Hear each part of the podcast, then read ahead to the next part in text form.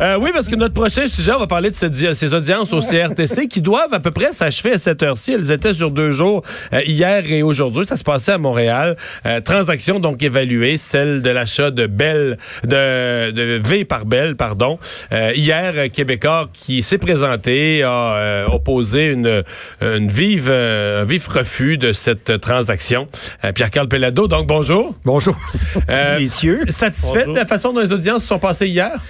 Mais écoutez, moi, je considérais qu'il euh, y avait un, important message. Vous savez, c'est, ce sont des discussions, entre guillemets, de personnes qui sont dans cette industrie, qui sont pas nécessairement conscients de tous les tenants et aboutissants. Lorsqu'il y a une audition, une audience du CRTC, ça nous donne l'occasion de, de brosser un portrait global.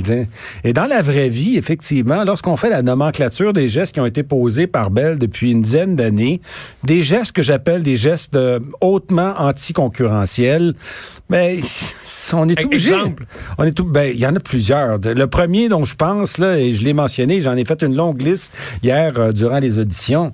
Imaginez-vous, Bell Canada a été condamné à 140 millions de dollars. C'est pas rien, 140 hein, millions de dollars. Pourquoi? Parce qu'ils ont encouragé le piratage contre Vidéotron pendant deux ans. Il y a de j'en conviens, il y a déjà de ça plusieurs années. Mais encore récemment, puis on, a vu comment ça s'est passé, on n'est pas capable de s'entendre avec eux autres concernant la redevance payable à TVA Sport. On considère chez nous, TVA, qu'on a fait de preuve d'innovation pour qu'on puisse avoir une deuxième chaîne sportive. Or, Bell est en conflit d'intérêts puisque comme distributeurs, ils sont également aussi diffuseurs. Alors, ce qu'ils veulent, c'est encourager RDS et pénaliser TVA Sport. Et c'est tellement vrai, c'est ce que nous avons soutenu devant le CRTC et c'est ce que le CRTC a effectivement retenu et condamné Bell. Là, je ne veux pas rentrer dans, le langage technique, on appelle ça un avantage indu, un désavantage. un, autre, un, autre élément très, très important aussi. Puis ça aussi, ça s'est passé tout récemment. Nous essayons de nous installé comme opérateur télécom, accès Internet, euh, téléphonie et ah, Vous allez parler de l'Abitibi, là. En Abitibi. Oui, oui, oui. pendant un an, on a fait les démarches pour s'installer. Pendant un an, on nous a dit non. On est obligé de déposer une plainte au CRTC. Et le CRTC a condamné Bell à nous offrir l'accès. Et nous sommes toujours pas capables de nous installer. Alors, c'est systématique. Les épisodes là, de, justement, gestes anticoncurrentiels sont là et lorsqu'on dit là, que l'avenir risque de ressembler au passé, ben c'est ça qui va se produire. Parce que euh, certains exemples, hier, il y avait un chroniqueur de la presse qui disait euh, Québécois, Pierre-Carl Pelado, n'aime pas la concurrence en voulant dire si V est acheté par Bell, ben là, euh, c'est comme il veut pas de la concurrence. V va être plus fort, puis il veut pas de la concurrence pour son TVA au Québec. Là. Oui, ben oui. Euh, en, général, euh, Yves Boisvert fait un travail un petit peu plus approfondi.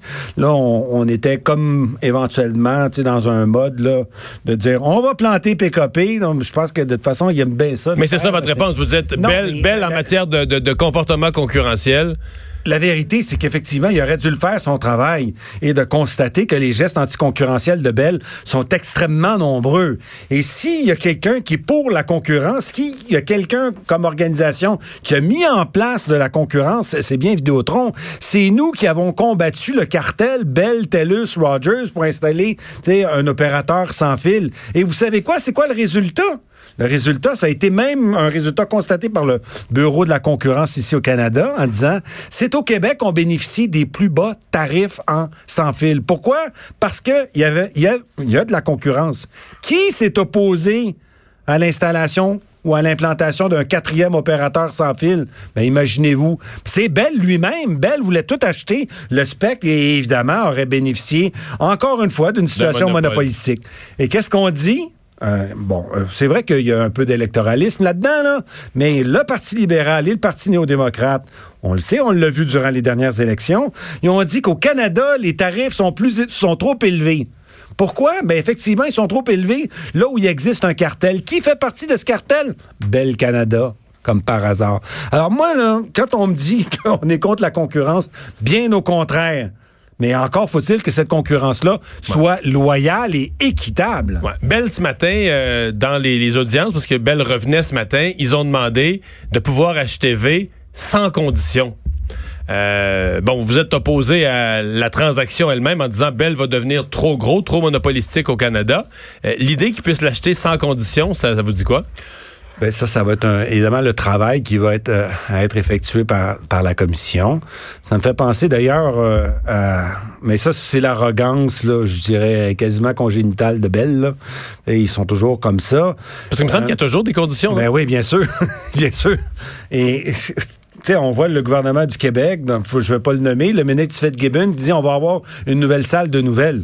Mais désolé, là. Effectivement, Bell dit qu'il va en avoir une, mais ils sont pas prêts à prendre l'engagement formel. Vous venez de le dire, sans condition.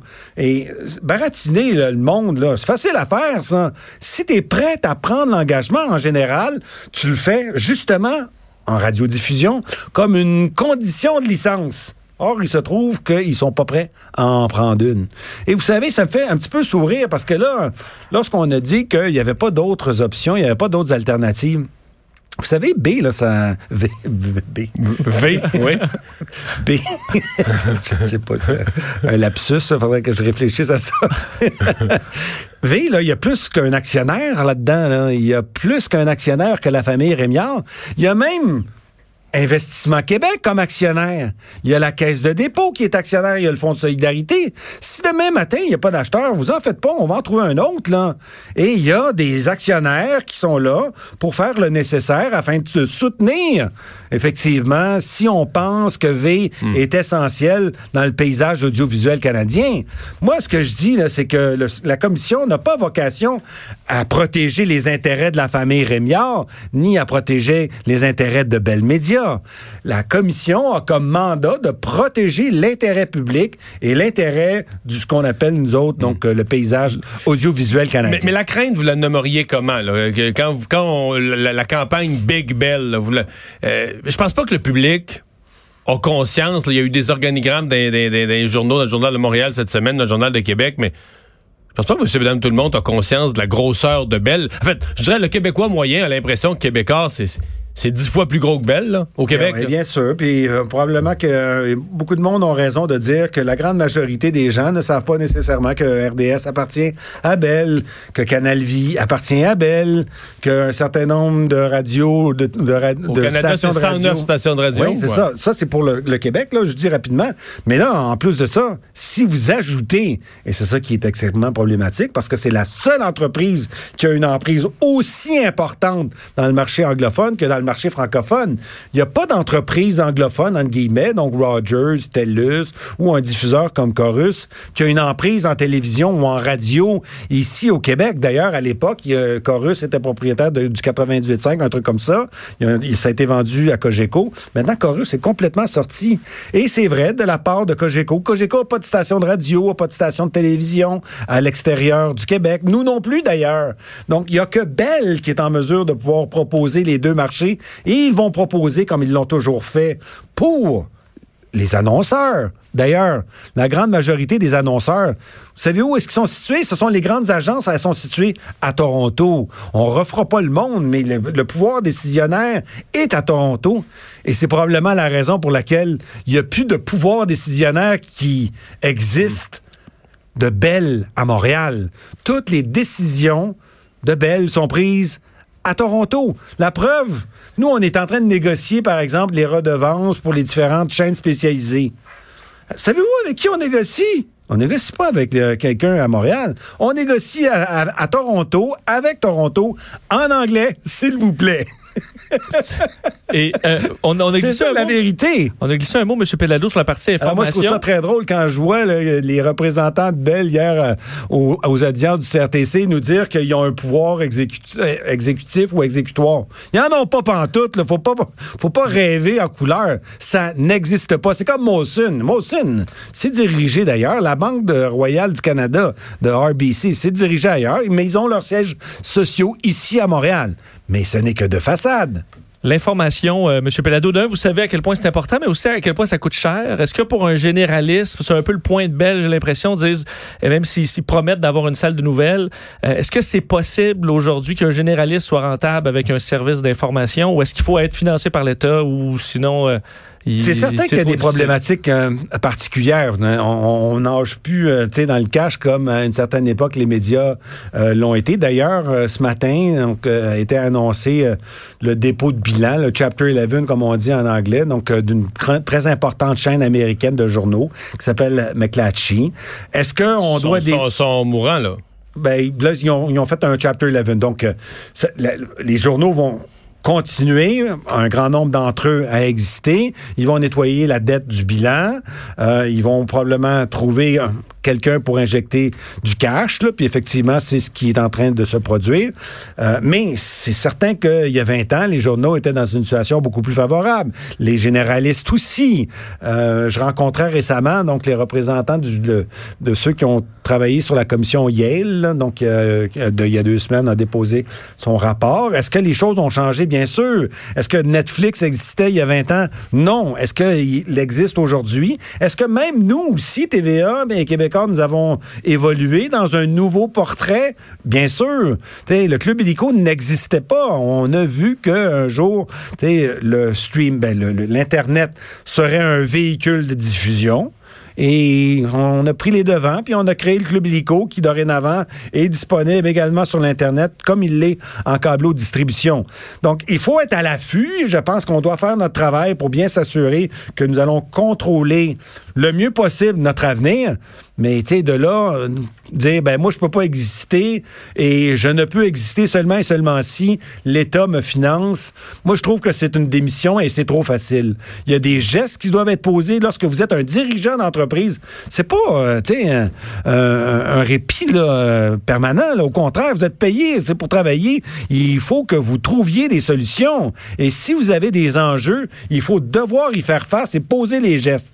Trop facile de faire comme les dirigeants de la presse, de dire, ben, on n'a pas d'argent. Mais je comprends, pendant ce temps-là, c'était des fat cats, hein, puis ils n'ont pas posé les gestes nécessaires et appropriés. Puis là, maintenant, ben, je le répète, c'est devenu des quêteux. C'est ça leur modèle d'affaires. Ils l'ont dit. Ils, disent, ils sont à 2,6 millions, vous avez vu récemment. Donc, euh, mais c'était pas clair trop trop qu'est-ce qu'ils ont dit. Là. Ils ont dit qu'ils étaient à 2,6 millions de la rentabilité. Donc, ils perdent 2,6 ou ils perdent plus? On le sait pas. Mais ils disent, ben donnez-nous de l'argent, puis comme ça, on va assurer la pérennité de, de la presse. C'est-tu vraiment un modèle d'affaires, ça? J'en doute, moi, j'en doute. Ça dure le temps que ça dure, mais c'est certainement pas le modèle d'affaires le plus solide pour assurer la pérennité d'une entreprise. Vous attendez à quoi? Parce que la plupart des gens là, qui je parle semblent s'attendre à dire ben, le V, personne n'en voulait, puis tout à coup, Belle en veut, fait que le CRTC. Ils, vont dire oui à ça, parce qu'ils sont coincés, puis ils vont dire oui à ça. Si tout le monde semble penser que c'est une, une fatalité? Faut faire attention. Euh, c'est vrai que peut-être parce qu'encore une fois, ce sont des questions qui sont posées dans un forum bien particulier, sophistiqué un peu, spécialisé. Euh, mais il y a des objectifs dans la loi. Donc l'intérêt public doit être protégé. Et si, euh, comme vous l'avez mentionné, on devait autoriser cette transaction-là sans condition, ben ça, ça va créer des précédents. Et des tribunaux, ben, lorsque vous créez des précédents, ça fait également aussi jurisprudence. Fait que là, ça va être après ça, le, party. Là, tout le monde va arriver, puis il va se pointer, puis on va dire ben, écoutez, vous avez dit, vous avez fait ça cette fois-là, donc vous allez me faire ci cette fois-ci. Euh, c'est pas ça ne devrait pas fonctionner de cette façon-là, parce que sinon, ça va être extrêmement dangereux. En tout cas, moi, c'est mon point de vue. Pierre Calpelado, merci d'avoir été là. Merci, messieurs. Au revoir, le président et chef de la direction de Québécois, que vous avez pu euh, voir hier à ses audiences du CRTC. Euh, dernière nouvelle avant d'aller à la pause, Vincent. Parlons du ministre euh, des Services aux Autochtones, Mark Miller, un Montréalais qui parle faut le dire, un, Montréalais qui parle Mohawk, ce qui est quand même assez exceptionnel et assez rare. Là, il veut les rencontrer. Oui, et tu te demandais à un certain moment, tu te dis, mais là, Mark Miller, il faudrait qu'il faudrait qu'il embarque peut-être parce ben, que écouté. oui il t'a écouté effectivement parce que ben, en fait faudra faudra voir parce que euh, Mark Miller donc propose de rencontrer effectivement les euh, les, les, Mohawks mais euh, à une certaine condition en fait il demande de les rencontrer samedi mais la condition étant d'arrêter le blocus Ce qui est loin d'être évident, parce Ben, que là, à l'heure oui. actuelle, il y a de plus en plus de blocus, euh, de manifestations à différents endroits. Oui, il disait ma demande, en fait, je, je, bon, je jugeais que sa demande, euh, je, je- je- vous- veuillez bien la considérer, mettre fin à la protestation aux barricades sur les voies ferrées dès que possible.